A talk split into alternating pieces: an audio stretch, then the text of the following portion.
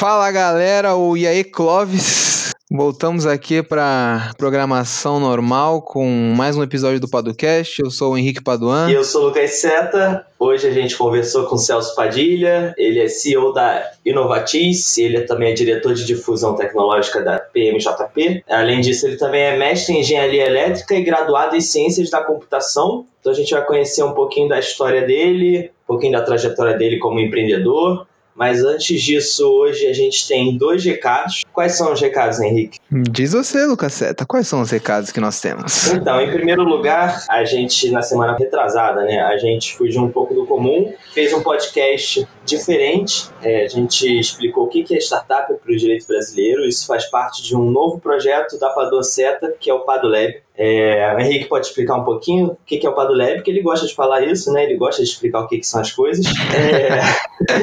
o PadoLab é um novo projeto da Padonceta e o nosso objetivo é criar uma comunidade, uma rede de empreendedores em torno da problemática jurídica, né? A gente sabe que as questões jurídicas são muito relevantes para os empreendedores e a gente quer de algum modo empoderar, educar, criar conteúdo de qualidade e exclusivo para esses empreendedores que estão nessa rede. Além disso, a gente, como o Seta disse, a gente vai ter esse podcast exclusivo, que vai ser o Podcast Academy, onde nós vamos tratar de alguns temas específicos do direito. É, nós temos a nossa newsletter.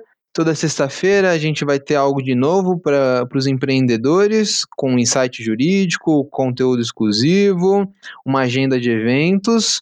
Além disso, nós vamos ter eventos presenciais para tratar de questões jurídicas e também para criar um networking dos empreendedores dessa rede e webinars é, e mentorias jurídicas online exclusivas para os participantes dessa rede. Então é isso, o Padulab, se inscreve aí, o link vai estar tá na descrição do, do episódio. Isso aí, vale dizer que o Padulab é gratuito, então quem quiser pode se inscrever para fazer parte da rede de empreendedores. Como o falou, é, você vai receber toda semana uma newsletter, isso é gratuito, a gente vai lá, vai, vai dar várias dicas, tem muito conteúdo bom. E é, o Padocast Academy que a gente lançou duas semanas atrás foi um gostinho do que vai ser o Padolab. Então se inscreve aí. E qual era o segundo recado, Henrique? Hum, qual é o segundo Cara, recado? Cara, eu não lembro. Eu lembro que eu tinha pensado em dois recados, mas eu esqueci o segundo.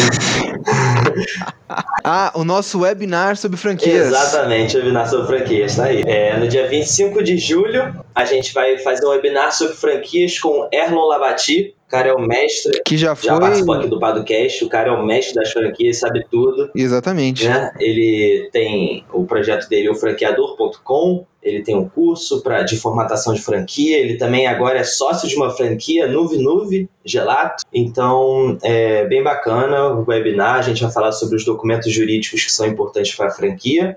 Também vai estar o link da inscrição na descrição. Então, quem quiser se inscrever para participar também é gratuito esse webinar. Vai estar aí o link e é só se inscrever. E por último, acho que então são três recados, não dois. Né? Por último, acho que é, é, legal, a gente já está há um tempo aqui com, com um podcast, já desde o final do ano passado. Para quem não sabe, a gente, a gente na verdade deixa esse recadinho no final que a edição do nosso podcast é feita pelo Guilherme Gadini. É, tem muita gente que elogia e pergunta: ah, quem edita? Quem é o rapaz? E o rapaz então é o Guilherme Gadini. Quem quiser contratar o Guilherme, então vamos com calma, nem todo mundo contrata ele, né, para ele poder dar atenção aqui pra gente. Mas enfim, quem quiser contar com o serviço dele, conversar com ele, mandar um e-mail para ele aleatório também, fica à vontade. É, tá o e-mail dele na descrição, é guigadini.gmail.com. Então, é, eram esses os três recados. E é isso aí, vamos pro episódio. É isso aí. Vamos pro episódio que o papo tá muito legal. Valeu!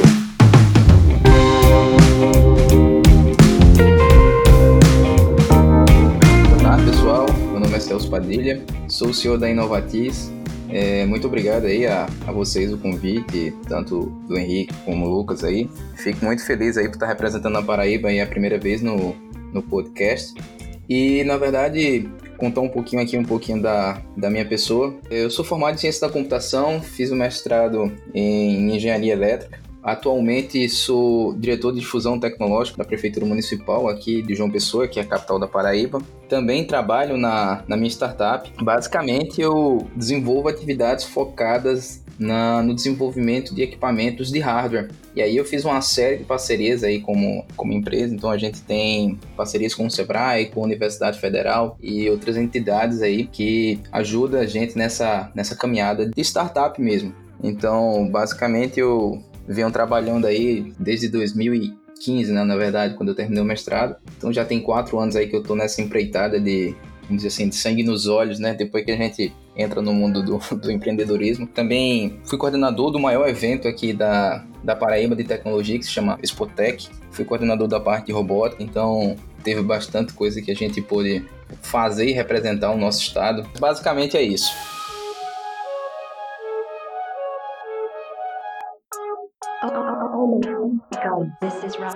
A gente podia começar com um assunto que eu achei interessante. Você disse que você é diretor de difusão tecnológica da prefeitura de uma pessoa, né? Isso. Em alguns episódios nós já tocamos nesse assunto, né? Nas relações da, do poder público com o, a comunidade de inovação ou o ecossistema de empreendedorismo. E eu queria saber como você vê essa relação. Você acha que o Estado ele pode ser um, um fomentador efetivamente, ou ele, na verdade, traz grandes entraves para se inovar e se empreender no Brasil? Você vendo de dentro né, da, da instituição, o que tem sido feito, o que poderia melhorar?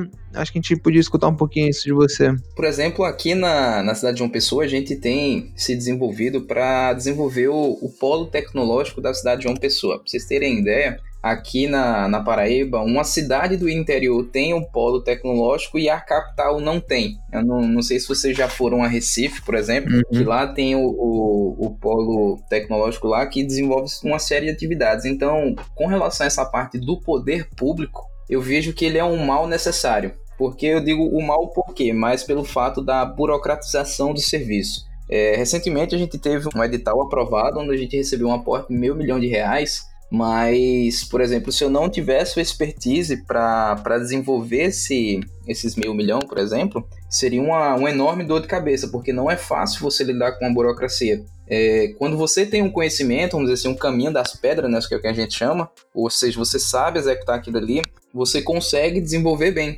Mas nesse caso aí, para desenvolver novas tecnologias, o poder público ele é essencial para essas atividades porque a maioria das vezes as empresas pequenas, no caso vamos dizer assim, as startups, elas precisam de um parceiro que possa ajudar. E na maioria das vezes o parceiro que tem recurso é, é o próprio poder público, seja ele municipal, estadual ou até mesmo federal. Então, nesse caso, ele é, assim, para mim, ele é um dos braços principais, apesar de ele aparecer como uma certa burocratização do serviço, que a gente precisa dessa burocracia para poder gerir aí, porque se a gente não tiver a burocracia, por exemplo, muita gente se aproveita da maneira errada. Puxa, legal, legal. Essa visão do Estado, do poder público como parceiro é algo que eu tenho defendido de certo modo, né? Porque no, no mundo do empreendedorismo, muita gente vê o Estado como o vilão, né? Como o inimigo a ser combatido. Mas eu acho que é existe ou existem muitas possibilidades que o Estado pode ajudar nesse fomento, né? Uma vez eu escutei um, um empreendedor num evento no Rio de Janeiro e ele disse que ele estava lá no, em algum desses programas é, de Minas Gerais e ele disse que não sairia de lá para ir para uma aceleradora ou algo do tipo, porque ali ele conseguiria desenvolver o negócio dele de maneira mais sustentável. Foi algo interessante, né? Legal. Aqui, por exemplo, a gente, para as empresas de tecnologia, a própria prefeitura ela dá isenção de impostos, por exemplo, como o ISS, para atividades de tecnologia em si. Então, na maioria das vezes, ali onde você tem uma tributação de 5% a pagar sobre o, o, os serviços, você, na verdade, desceu de 5% para 2%. E aí você está trazendo ali um, um, um incentivo para que grandes empresas contratem mão de obra aqui e até para que novas empresas nasçam aqui também. Então, essa questão de, de, tributação ajuda muito. Então, aqui a gente chegou, a gente tem algumas empresas que estão crescendo muito, estão conseguindo contratar mais pessoas, estão contratando mais projetos dentro de universidades. E aí estão gerando mais renda, estão gerando novos projetos, estão gerando novas iniciativas que está ficando muito legal, está ficando muito bom Sim. mesmo. É, eu acho legal você estar tá falando de faculdade, de universidade. Eu acho que tudo começa aí, né? E eu achei interessante que você você sendo mestre em engenharia elétrica, né? graduado em ciências da computação que eu vi. Eu acho que é interessante a gente saber como é que foi migrar dessas áreas que são um pouco mais técnicas, né, de exatas, para o empreendedorismo, que você acaba tendo que lidar com pessoas, burocracias, que às vezes são muito distantes, né, desse meio acadêmico. Como é que foi essa migração para você? Cara, para mim foi bem sofrida.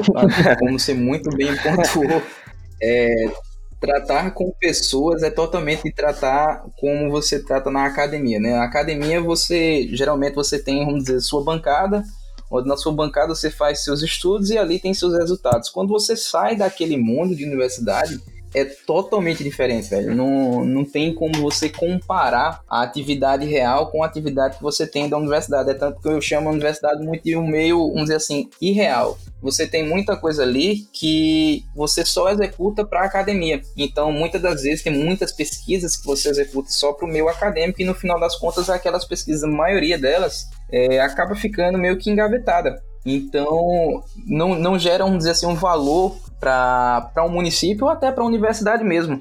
Para vocês terem ideia, a ideia da minha startup nasceu dentro do mestrado. Foi de uma academia que eu, vamos dizer assim, comi o pão que o diabo amassou, mas eu sofri tanto nessa, nessa academia que eu acabei gostando da ideia da cadeira. E a partir disso eu digo, cara, dá para montar um, um produto legal e aí eu conheci meu sócio dentro do mestrado também, que vocês terem ideia, ele tem 56 anos, ele já tem a idade, vamos dizer assim, de ser meu pai, hum. mas é um cara extremamente legal e ele tem um extremamente, um, assim, um pensamento extremamente técnico. E a partir disso eu vi, velho, vi que ele tem condição de executar o técnico, eu tenho condição de executar outra parte técnica e de correr atrás, de trazer a, a empresa até as pessoas e conseguir, vamos dizer assim, vender o produto mas a, a, a, academia em si ela não mostra, por exemplo, como a gente faz isso, de, de chegar realmente à tona, de chegar nas empresas, de conversar com o pessoal.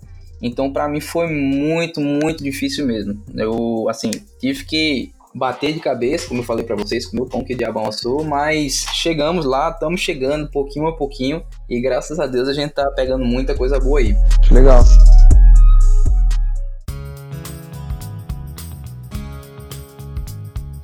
Acho que você pode falar um pouquinho sobre a sua startup, que estágio ela tá, é, por onde vocês já passaram, quais são os objetivos. Eu acho que são comentários que vão ser úteis para os outros empreendedores para saber um pouquinho mais sobre essa jornada, né? Tá, legal.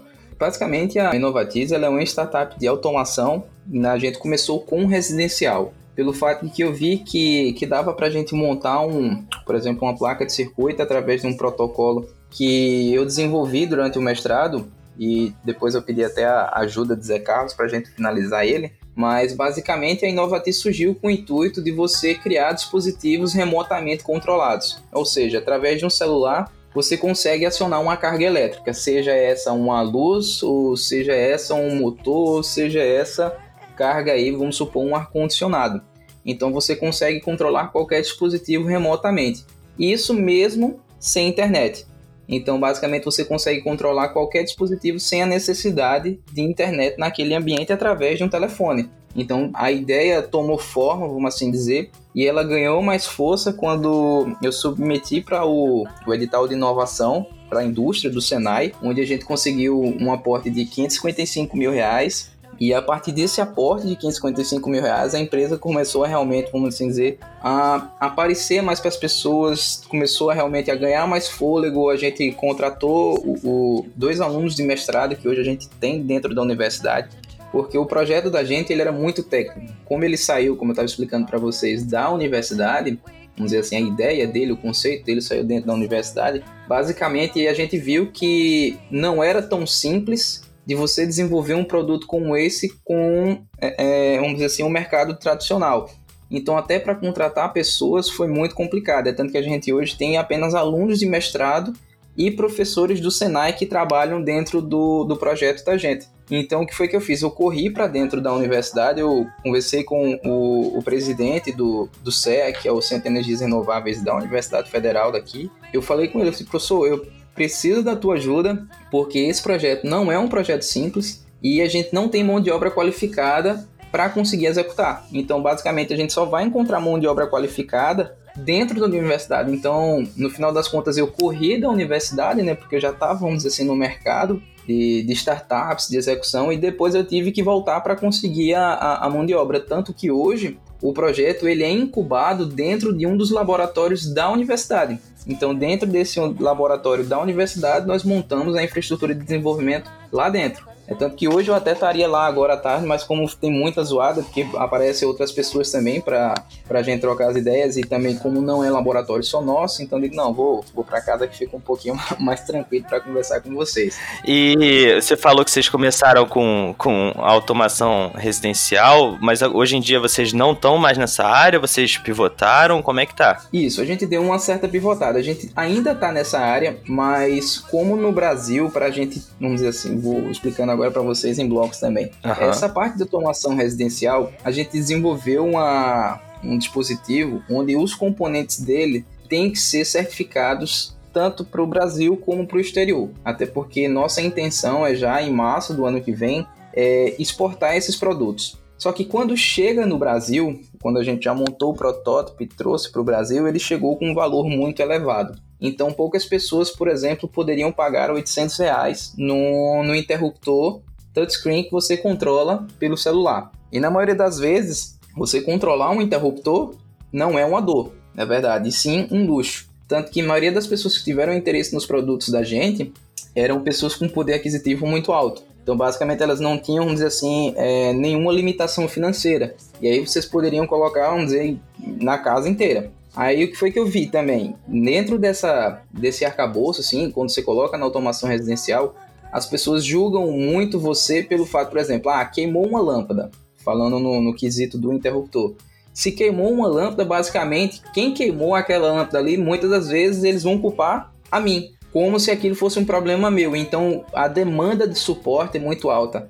E aí, como essa demanda de suporte é muito alta, eu vi que estava dando muito mais dor de cabeça. E aí a gente conseguiu encontrar uma dor muito maior no setor industrial, porque lá eles desperdiçam muita energia. Então, dentro desse setor industrial, dentro de hotéis, de motéis, escolas, é, academias e outras, vamos dizer assim, outras variantes aí, a gente conseguiu ver que esse pessoal sim sofre muito mais, porque eles pagam muito mais em energia e esse acionamento remoto e limitado tem como, vamos dizer assim, baixar o preço dessa energia. Então a ideia da gente é a gente lançar esse produto aí no Brasil inteiro e até fora também, justamente por conta disso, porque na parte da indústria o pessoal desperdiça muita energia. E o que a gente quer é isso, é diminuir o desperdício de energia, porque para vocês terem ideia, em 2015, um, um, cerca de 13% de todo o consumo é, é, foi jogado basicamente em, no lixo. E aí, quando a gente vai ver, isso aí é um desperdício de alguns milhões de reais. Então, se a gente for pegar aí ao longo do mês, muitas empresas aí desperdiçam entre mil e dois mil reais de energia elétrica. E aí, quando você vai ver assim, o pessoal não acredita, mas se você for na ponta da caneta, quando você vai anotar lá, você consegue identificar esse desperdício para para esses clientes. Muitos deles, por exemplo, qual é o problema hoje da escola? Na escola você tem uma série de professores que de repente quando acaba a aula de 5 e meia, a única coisa que eles querem, basicamente, é ir para casa, é correr e ir para casa.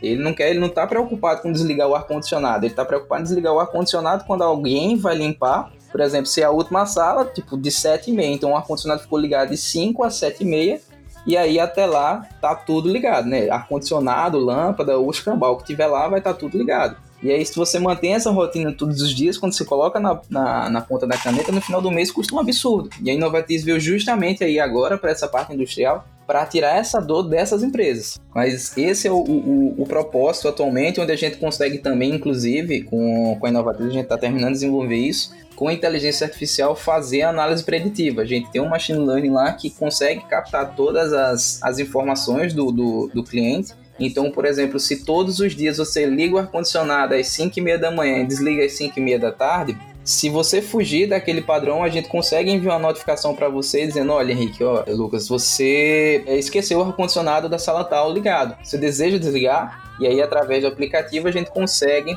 monitorar essas KPIs, né, que são os índices de performance, e aí dizer se aquela ação ali realmente ela é uma ação onde você esqueceu ou se ela é uma, uma ação que você realmente costuma fazer. Então, a partir disso, a gente consegue ir economizando energia de maneira gradativa. E o mais legal é que, com essa parte de, de inteligência artificial, a gente consegue montar uma base de informações que aí futuramente ela pode ser utilizada para outros clientes. Então vamos supor, eu tenho 10 escolas hoje que estão atuando comigo. Então a décima primeira, a décima segunda, ela já vai pegar quase todo o arcabouço daquelas 10 escolas onde a gente montou a base. E a partir disso aí a gente vai gerando cada vez mais um consumo impactante, vamos assim dizer, porque basicamente é o consumo necessário de, de todos os dispositivos. E aí esse é um impacto que a gente gera muito mais forte dentro da indústria.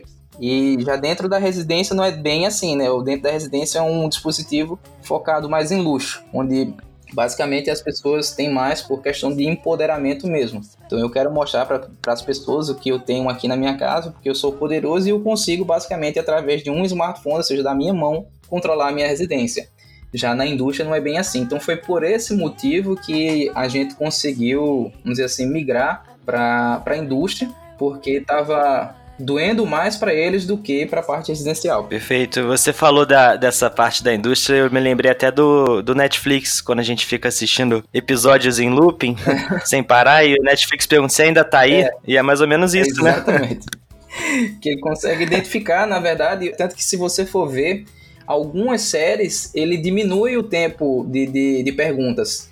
É, por exemplo, na minha filha aqui, que assistia a, a, os desenhos na minha conta, Aí ele passava muito tempo. Aí eu peguei e criei uma nova conta para ela. Aí agora ele pergunta, sei lá, a cada 30 minutos, 40 minutos. Aí só depois de um tempo foi que ele começou a passar os períodos mais longos para perguntar. Mas se eu logasse na minha conta, ele passava duas, três horas sem perguntar. Então eles conseguem identificar o padrão de usuário para poder chegar nessa, nessa informação. Muito interessante o negócio e é um negócio de, de impacto ambiental, digamos assim, né? Tem uma, um viés ali de sustentabilidade e tudo mais, bem interessante. Vocês têm a pretensão de levar isso para o poder público ou não? Sim. Pelo fato de eu trabalhar no, no poder público, o que é que acontece? Eu já perdi as contas de quantas vezes eu cheguei lá no meu setor e os ar-condicionados estavam ligados, por exemplo, desde a sexta-feira até a segunda-feira. Uhum. Então, já, já vi muito isso. E o poder público, eu tenho por mim que é um dos, vamos assim, um dos locais onde mais se desperdiça energia, porque as pessoas não pagam energia. É, exatamente. Na casa deles, ele desliga, tipo, vai no banheiro, na, antes de entrar no banheiro, literalmente, ele já tá apagando. lá não. Lá ele sai do banheiro, volta, tá tudo aberto, tá tudo ligado, então existe um desperdício enorme, enorme, enorme, assim, sem precedentes mesmo. Eu digo tanto nas repartições públicas municipais como nas repartições estaduais e, e, e outras entidades. Você vai chega a dar uma, para mim, dá uma dor no coração. Eu digo, cara, se um sistema desse consegue ser aplicado dentro dessas, dessas repartições, seria a melhor coisa do mundo. Até porque, pra gente, eu penso no modelo de negócio é, é, futuro, depois do, do comodato, que é a intenção da gente, para a gente ganhar em cima da, do desperdício. Só que a gente, para ganhar em cima do desperdício, a gente precisa fazer toda uma análise muito bem detalhada de qual o desperdício dessas entidades. Então, por isso que a gente está utilizando inteligência artificial para a gente conseguir monitorar quais são os desperdícios para depois a gente dizer, olha, você desperdiça cerca de, sei lá, 15% de energia todo mês. Então, desses 15%, eu queria 2%. Então, o restante é seu e você não precisa mais pagar mensalidades, não precisa pagar mais nada porque você já está com o preço fechado, então é 2% só e a gente vai ganhar em cima disso. Só que esse é um modelo ainda que, é, é, juridicamente falando, ele é bem complicado também de se executar. Sim, sim. É, a gente tem algumas experiências nesse sentido de você focar a remuneração no êxito daquela, daquela atividade econômica com os contratos de impacto social, né? Então, o privado ele vai ser remunerado a partir da concretização das metas que ele ou então que o poder público estabeleceu, né? acho que pode, é algo parecido, né, com o modelo que você está propondo, que é super interessante, né? Acho que é bom para a empresa e para o Estado como um todo, né? Porque evita a ineficiência do prestador de serviço. Exatamente. Que hoje, basicamente, a gente tá, tá fazendo um modelo como esse, mas é um modelo piloto e não é com base na economia gerada, até porque esse, esse contrato que nós fomos chamados agora, é, a universidade foi contratada para desenvolver um, uma infraestrutura de economia de energia em um do, dos prédios públicos que estão sendo desenvolvidos. Então, lá dentro, a universidade vai implantar toda a estrutura, por exemplo, de energia solar, de, de dimensionamento das redes, de economia de energia e dentro desse escopo nós estamos dentro porque a gente vai fazer o acionamento e o desacionamento de equipamentos elétricos na medida que o, o expediente acaba. Então, uma das coisas também que acontece muito na, na, na repartição pública é tipo, como eu te falei, deu 5 e meia, uhum. já não uhum. tem mais ninguém, parece um, assim, já tem um breu. Todo mundo já, já saiu correndo, você não tem mais ninguém. São raras as exceções e quando tem, geralmente são, é na sala da, por exemplo, assim, do, do mais alto escalão. Entendi. Mas sempre do, dos mais baixos escalões, assim, é, nunca tem ninguém. Então, o que foi que ele falou? Ele disse, não, beleza, vamos fechar um horário e para esse horário aqui não vai ter mais ninguém após esse horário. Ponto. E aí os diretores é quem vão ter acesso para, por exemplo, ligar os ar-condicionados ou ligar os computadores que precisam para poder fazer as atividades que eles queiram. Mas basicamente esse prédio vai ser um prédio todo inteligente em que nele vai ter essa parte de economia em cima. E aí quem está desenvolvendo é a Universidade Federal em parceria com algumas empresas. E nós somos uma dessas empresas. Legal, muito bom.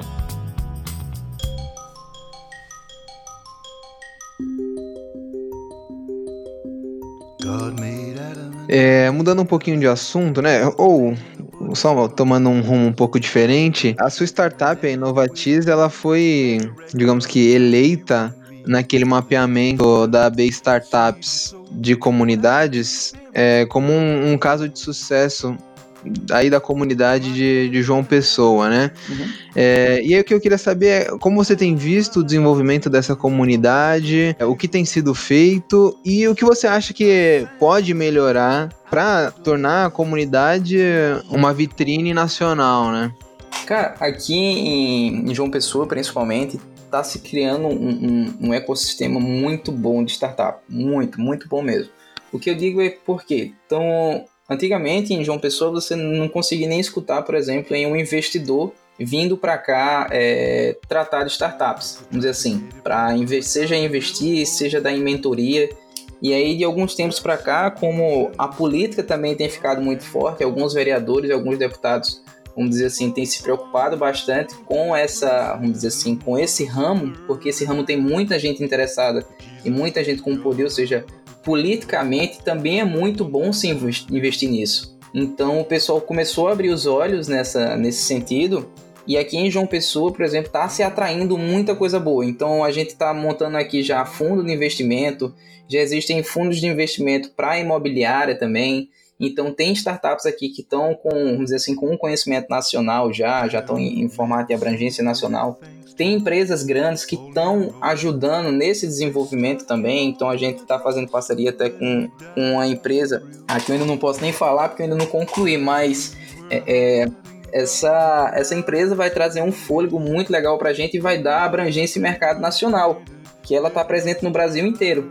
Então, basicamente, eu, vamos dizer aqui, que sou uma, uma startup de João Pessoa, da, vamos dizer assim, na Paraíba, eu não tenho infraestrutura de, de, de, mercado no Brasil inteiro, mas a partir do momento que eu consolidar essa parceria que eu fizer com essa empresa, eu já estou, na verdade, dentro do mercado nacional, porque vai ser um produto meu e dele, e ao mesmo tempo ele vai colocar ali como sendo um produto dele, onde ele vai ter já a escala dele todinha lá, toda prontinha para ser executada. Então eu vou ter o meu produto que pode ser imediatamente distribuído no Brasil inteiro. E aí uma das sedes dessa empresa é aqui, justamente em João Pessoa. Então, esse essa essa questão como eu estava falando da isenção de ISS e algumas outras isenções para essas empresas está trazendo as empresas de fora para cá, porque aqui a mão de obra é barata, qualificada e hum, assim muito muito mesmo assim com cabeça, com um mindset focado na parte de empreendedorismo. Então hoje a gente já tem pós-graduações em IoT, que era uma coisa que a gente não via antes. Por exemplo, eu dou aula de IoT, mas tem o que? No máximo dois anos. E já vem, vem falando de IoT há muito tempo. E aqui, vamos dizer, na Paraíba, o pessoal viu muito como uma, uma questão meio que atrasada, né? Que a gente tá no Nordeste, que a gente tá numa cidade que não chega as coisas, o pessoal chama a gente, às vezes, quando a gente vai fora, sei lá, São Paulo, viu? O pessoal chama até a gente de cabeça chata, que tem aquela ideia de que o Nordeste, a Paraíba, é um estado atrasado. Então, por, por alguns fatores, ele de fato é. Mas, pelo menos aqui eu tô vendo que está se crescendo muito, o ambiente está muito favorável tem muitos grupos aqui, a gente já tem uma associação de empresas de tecnologia que estão se juntando, na verdade já se juntaram, né, que é o Sucesso. É até interessante para fazer divulgação disso também, que se tiver empresas que queiram entrar, é bem legal também, que é uma associação só de empresas de tecnologia que estão atingindo aqui na Paraíba. Se o pessoal tiver interesse depois em procurar, ou alguma empresa tiver interesse de, de vir para Paraíba, pode ser até uma, uma oportunidade. Beleza. Eu acho que isso tudo tem a ver até com o que eu ia perguntar para você, porque é o seguinte: a gente falou em ecossistema, de startup, de empreendedorismo em geral, e você falou de um, de um crescimento né, muito grande nos últimos anos, e não só aí, né, como no Brasil como um todo. Você acha que esse movimento aí de crescimento ele vai continuar, ou seja, a gente vai ter ainda uma ascensão desse tema de startups e empreendedorismo nos próximos anos? Ou você acha que isso aí é um boom momentâneo por conta também da crise, enfim, e logo mais isso vai ter um declínio natural. Como é que você vê essa situação aí do empreendedorismo? Cara, eu, eu vejo que vai aumentar. Pelo fato que é o seguinte, eu, eu vejo alguns planejamentos e eu vejo que são planejamentos que são baseados em fatos. Então, basicamente, não é, ah, eu quero criar uma startup, por exemplo, sei lá, que alimenta um gato. Tem, eu já vi alguns projetos desse em alguma das minhas cadeiras de, de, de IoT, e aí o cara fala, pô, eu quero criar um negócio que vai alimentar o gato. Beleza, mas você vai alimentar o gato, mas sei lá, qual é o teu canvas, qual é a tua proposta de negócio, quais são as tuas vantagens competitivas. Então aqui tem se fomentado muito essa questão de desenvolvimento dessas atividades. E aí o pessoal tá bem engajado em, em montar um, um, vamos dizer assim, um planejamento sólido para fazer a coisa acontecer. Então não é, ah, tem um negócio, tô na doida e quero inventar um, um, um negócio. Então eu tô vendo que pelo menos aqui na região tá se indo muito bem nessa, nessa questão. Tem gente, claro, que tem as suas ideias, vamos dizer assim, meio, meio loucas, mas. Então, faz parte do movimento? Faz, exatamente, faz parte do movimento. Infelizmente, no caso aí, algumas delas até caem, mas outras você vê que que estão em ascensão, né? Por exemplo, teve um, um, um, colega que ele criou um totem, na verdade, ele, cri, ele tem um totem onde basicamente ele compartilha o Wi-Fi nesse totem e a partir desse Wi-Fi ele fica fazendo a, as publicações das empresas. E aí ele já tá, acredito eu, que já em toda Paraíba e os próximos passos dele já tava aí para entrar em outros estados.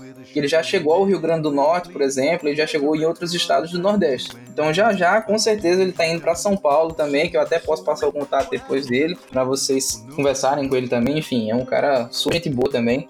Mas assim, como você falou, né? O Brasil está passando por um momento que, que é uma crise realmente que está fazendo as pessoas empreender. É, para vocês terem ideia, um tempo atrás eu era gerente em projetos de uma empresa que me pagava muito bem, resumindo, e basicamente eu abri mão dela para trabalhar na Inovatis porque eu acredito muito nela e o mercado daqui está abraçando muito essas, essas inovações. Então, você vê, né? A gente tem escolas que estão interessadas no produto da gente, já tem um produto da gente, tem academias, tem repartições públicas, tem projetos como esse. Então, são atividades que tá valendo a pena você empreender. Na verdade, hoje eu, eu incentivo muito a galera a empreender porque dá resultado. Não é simplesmente criar um, um, uma ideia e dizer, ah, beleza, vai ser assim e tal. Mas essa história de montar um mindset da, das pessoas para que elas empreendam, acho que tá, tá bem legal. Isso no Brasil inteiro, né? Recentemente fui a São Paulo, você vê em Recife também, que é um estado aqui da pertinho da gente, mas são estados que estão com foco muito, muito alto nessa questão do mindset empreendedor. É tanto que você vê muito. Claro, isso teve um, um boom grande, né? A gente nunca viu tanto, tanto se falar de empreendedorismo, de IoT ou de outras áreas como, como nesses últimos momentos, assim, né? Sim, e é, esse é, que você disse, eu acho que uma comunidade forte acaba encorajando várias pessoas a empreenderem, né? Quando você tem toda essa, essa estrutura aí de pessoas e eventos acontecendo e investimento e gente falando sobre isso, eu acho que você encoraja alguém que talvez ficasse com receio, né, de, de se lançar e arriscar algo, né? Sim. Pra você ter ideia, muitas das vezes que eu vou pro, pros eventos, às vezes que o Sebrae chama, que o Senai chama, ou que as universidades chamam, é, basicamente eu apresento primeiro a ideia do que, do que é Inovatiza, eu já percebi muito que as pessoas ficam curiosas e tal, só que o, o, período de atenção ele tem um determinado tempo, né? Onde você vê que as pessoas já começam a meio que se dispersar, às vezes quando a gente fala mais da parte burocrática, do que, é que quais são as parcerias que nós fizemos e tudo mais. Mas quando chega na hora que eu digo que eu consegui um investimento de 555 mil reais, você vê que as pessoas chegam, travam o olho assim, pra, eita. Retoma atenção, né? um negócio louco, né, velho? Aí no instante, tipo, a conversa muda de rumo. O cara faz, pô, realmente o, cara, o negócio do cara tem, tem lógica, né? Funciona tal. Então, se ele conseguir, eu posso conseguir também. E é o que eu falo, eu digo, gente, se eu conseguir, na verdade, vocês também conseguem. Porque hoje o, o, o que se precisa, na verdade, para se conseguir editais é saber escrever bem, é você detalhar bem as ideias e você conseguir reproduzir bem aquilo no documento. E qualquer pessoa consegue fazer isso. Basta ela ter interesse, na verdade, e acreditar no próprio potencial e no potencial do negócio. Mas qualquer pessoa consegue fazer isso. Voltando uma coisa, é, esse lance aí de como as pessoas é, prestam atenção, né, quando você fala do investimento, em um dos episódios que a gente gravou com o Ney Paranaguá, não sei se você já ouviu falar dele, mas é uma figura é, de bastante sucesso, hein? E ele é ali do Piauí. E ele dizia que é muito legal a gente ensinar empreendedorismo na escola, na faculdade e tudo mais, mas você desperta mesmo essa veia empreendedora com os exemplos e os exemplos de sucesso, né? Quando alguém chega lá, principalmente numa localidade em que tem uma, um mindset diferente, né? Que não tá ali muito ligado com inovação e empreendedorismo, quando você tem um, um exemplo de sucesso, um caso de sucesso, as pessoas começam a se ligar nisso e isso vai despertando essa, essa veia empreendedora. Que eu acho que é mais ou menos o que acontece contigo, né? É verdade. É, teve um, uma palestra que eu assisti que o cara falou um negócio sensacional, né? Empreender é lindo, até que a, a, as contas não batem. e aí o pessoal começa a falar, né? Pô, empreender não é bem assim e tal. Fiz, velho, empresa é isso, tem, tem altos e baixos. Já vi empresas aí que faturam cerca de 50 mil, 60 mil mês aqui mas em algum dos meses, sei lá, ficou 500 reais em caixa, já ficou negativo, então não é, não é basicamente só, só alegria, né? Então você vê que tem pessoas que têm um mindset meio, vamos dizer assim, meio desfocado realmente no empreendedorismo, mas é basicamente isso mesmo.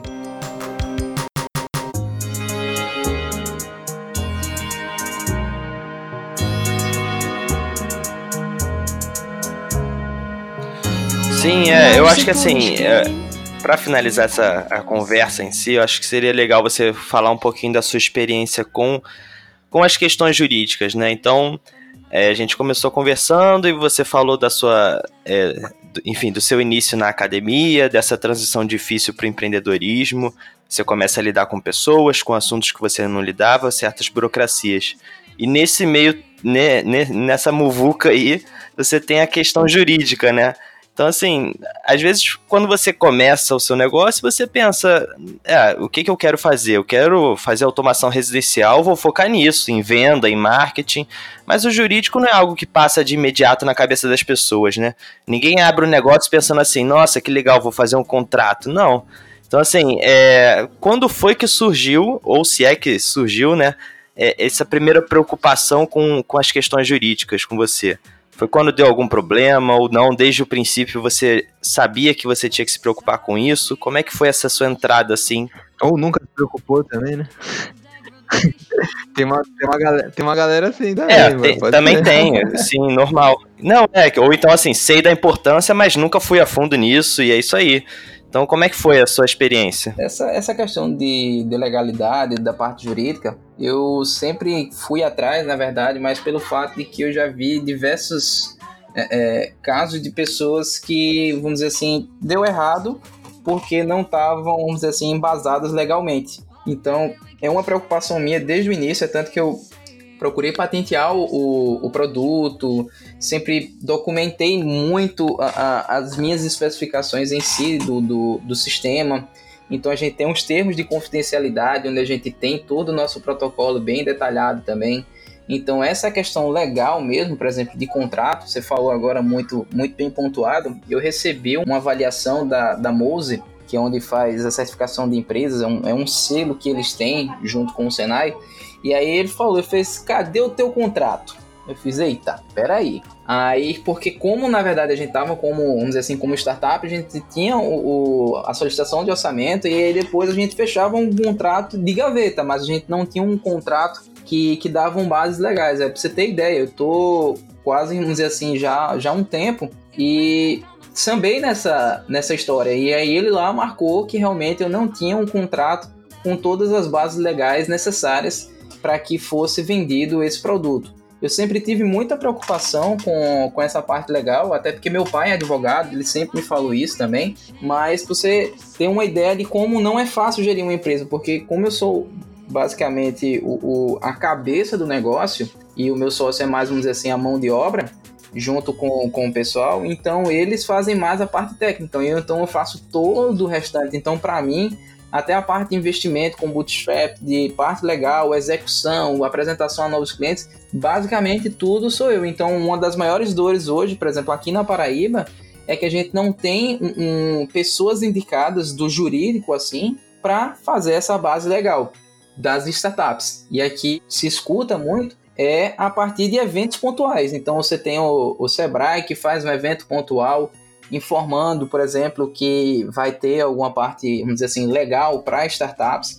Eu fiz o, o, o, curso do, do Empretec lá, então o pessoal do Sebrae mesmo falou, é, isso aqui nós não temos. Então, para você ter ideia que o Sebrae, que é uma entidade que ajuda empresas, hoje ela não está sequer é, é, preparada para esse tipo, para essa nova regulamentação assim de startups mesmo, para ajudar. Então eles sabem indicar umas pessoas ou outra, mas a entidade em si não consegue ajudar as empresas nisso. Aí só alguns advogados especializados ou alguns serviços. Por isso que eu achei o podcast de vocês legal, que basicamente ele trata dessa, dessa parte jurídica, que é uma parte que não é muito abordada, principalmente em eventos. Quando você vai, o pessoal fala muito da parte boa, né? Então, minha startup fez isso, a gente conseguiu atingir esses resultados, a gente conseguiu fazer isso e isso, mas a parte legal não está, vamos dizer assim, enquadrada nesse tipo de evento.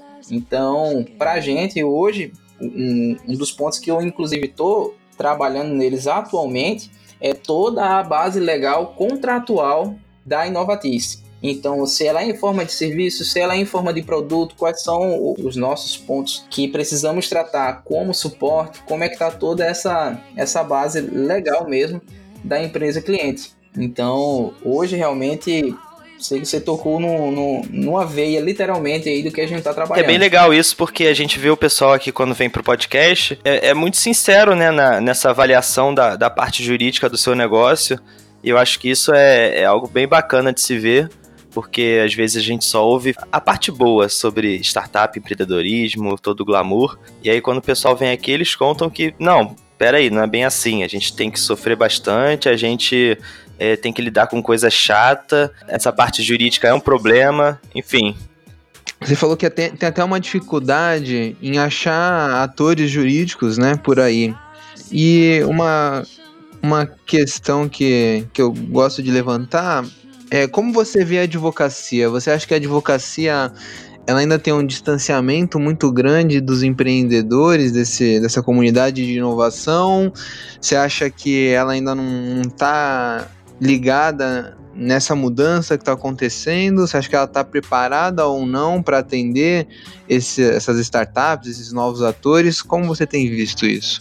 É, hoje se existe um problema muito grande dentro do ramo da advocacia que é que eles não podem vender os seus próprios produtos, não é isso? Devido a uma, uma questão legal aí que, que os advogados têm, se eu não me engano, é. Eu esqueci qual, qual que é o nome agora, mas ele não pode publicar, por exemplo, de que ele vende esse determinado serviço. Isso, o né? estatuto da ordem, né? Tem todas essas restrições. Exatamente. E eu tava conversando com um advogado especialista na área e ele fala, cara, é... eu sei fazer as coisas, mas eu não posso chegar literalmente e publicar que eu faço essas coisas. Então, realmente é um problema grande para a gente, que é um problema que impacta também nas empresas que querem contratar esse tipo de serviço. E aí, quando você chega, a maioria desses serviços eles já estão, vamos dizer assim, atrelados a outras atividades também. Então, você tem que contratar um pacote, vamos assim dizer. E aí, quando você contrata esse pacote, às vezes isso acaba meio que excedendo o valor, vamos dizer assim, limite que empresas pequenas ou startups têm para investir nessa área. Então, basicamente, o que é que eles procuram? Eles procuram as entidades para que as entidades possam ajudar. Que o, sei lá, o Sebrae Tech, que é um programa do, do Sebrae, eu falo muito no Sebrae porque o Sebrae foi um parceiro total dentro do, do, do projeto da gente e eu simplesmente enchi muito o saco deles. Eu basicamente, depois que eu vi a coisa andar, eu só faltava morar lá dentro. Eu falei, velho, eu quero realmente pegar o know-how de vocês, eu quero pegar o expertise eu quero fazer a coisa andar. Porque sem um parceiro a coisa não vai andar. Então, sem a universidade, sem essas entidades, por isso que eu falo para vocês que, para mim, ele é um mal necessário, ele tem a burocracia, mas hoje ele é essencial para que a empresa consiga andar, por exemplo, para fazer um produto realmente, vamos dizer assim, bem, bem legal e que ele consiga entrar no mercado.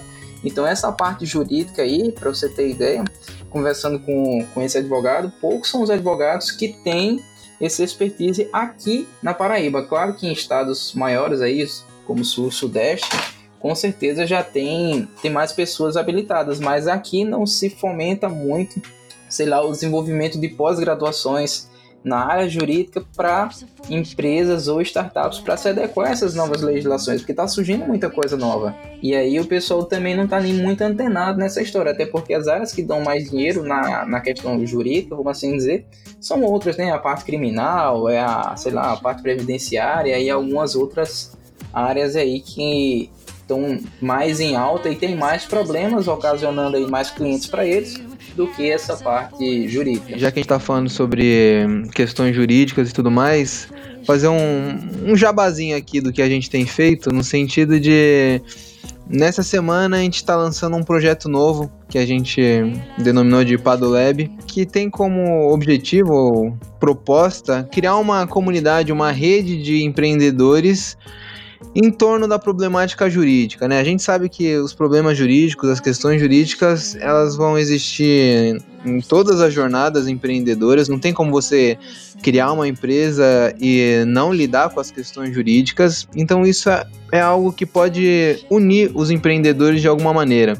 Então a gente está criando essa, essa rede é, e um, um dos instrumentos de comunicação vai ser a nossa newsletter é, em que nós vamos trazer conteúdo exclusivo. A gente vai ter o Padocast Academy, que a gente teve o primeiro episódio há duas semanas, é, e ele vai ser exclusivo para quem for participar dessa rede. E nesse podcast a gente vai é, tratar e abordar temas jurídicos propriamente ditos, um modo de educar, né, de empoderar de certo modo os empreendedores sobre as questões jurídicas.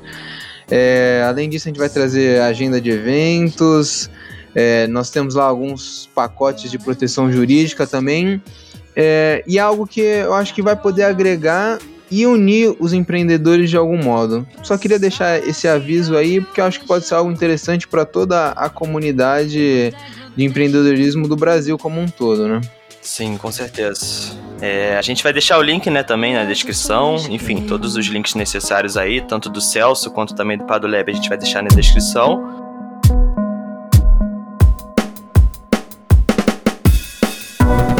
Tem alguns livros que, que eu leio que o pessoal fala, ah, é muito clichê e tal. Por exemplo, como aquele livro de é, Como Funcionamento de um Milionário, que é o cara da Wizard, que ele escreveu esse livro. Os caras falam umas ideias que é muito legal. Então eu fico sempre pegando, sempre tentando captar, às vezes até desses livros pequenos, que são autores aí que o pessoal não, não foca muito também, mas são livros excelentes que é por exemplo, o Elon Musk também tem uma história surpreendente. Eu não sei se vocês já leram o livro deles também mas é um, um, livro sensacional. E assim, minha dica que eu dou, velho, é, é como eu falei para vocês, é empreenda que realmente que empreender é basicamente você tocar o teu sonho no que realmente você acha mais correto. É, falando aqui mais dessa parte do Jabá de contato, vocês podem entrar em contato aí comigo através das redes sociais, do LinkedIn, do Facebook. Meu, meu telefone é 999-60-6442 com DDD 83. Caso vocês queiram entrar em contato com o telefone também, fiquem à vontade. Estou disponível aí para qualquer tipo de conversa. Até em, nos Estados Unidos aí já tentei fazer parcerias com o pessoal também, a gente tá num progresso aí. Então, conhecimento a gente nunca nega, né? A gente sempre acaba somando aí no fim das contas. É, com relação a, a, essa questão do jabá aí, algumas séries, alguns livros e tal, cara, tem, tem alguns livros que, que eu leio que o pessoal fala, ah, é muito clichê e tal, por exemplo, como aquele livro de é, Como Ser Milionário, que é o cara da Wizard, que como funcionamento de um milionário, perdão, que é o cara da Wizard, que ele escreveu esse livro. Pô, mas é um os caras falam umas ideias que é muito legal. Então eu fico sempre pegando, sempre tentando captar, às vezes até desses livros pequenos que são autores aí que o pessoal não, não foca muito também, mas são livros excelentes que é, por exemplo, o Elon Musk também tem uma história surpreendente, eu não sei se vocês já leram o livro deles também, mas é um, um livro sensacional. E assim, minha dica que eu dou, velho, é, é como eu falei para vocês, é empreenda que realmente posso até mandar uma reportagem depois que eu fiz aqui para TV local, para a Rede Globo. E eu falei o seguinte, empreender é basicamente você tocar o teu sonho no que realmente você acha mais correto.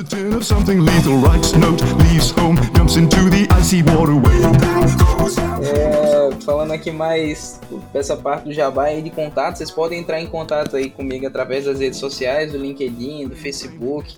Meu, meu telefone é 999-60-6442 com DDD 83. Caso vocês queiram entrar em contato o telefone também, fiquem à vontade. Pode ser até uma, uma oportunidade. Vixe, telefone tá complicado, cara. Cara, desculpa, desculpa mesmo, velho. Eu, o iFood da minha esposa, ela tem uma doceria, eu ajudo ela também. Ah, legal. Basicamente todo mundo empreende aqui. Não, relaxa, relaxa de verdade. A gente tá até feliz aí, se quiser, a gente faz um podcast por semana para ajudar nas vendas, né? Ah, cara, eu vou te falar, não, não, não é todo dia que tá saindo bem assim, não. Hoje tá saindo. é, cara. Depois que eu contei com vocês aqui, eu acho que já saiu bem uns cinco pedidos dela aqui. Sem... A gente liga aqui, deixa rolando e é, e é pedido vindo. É.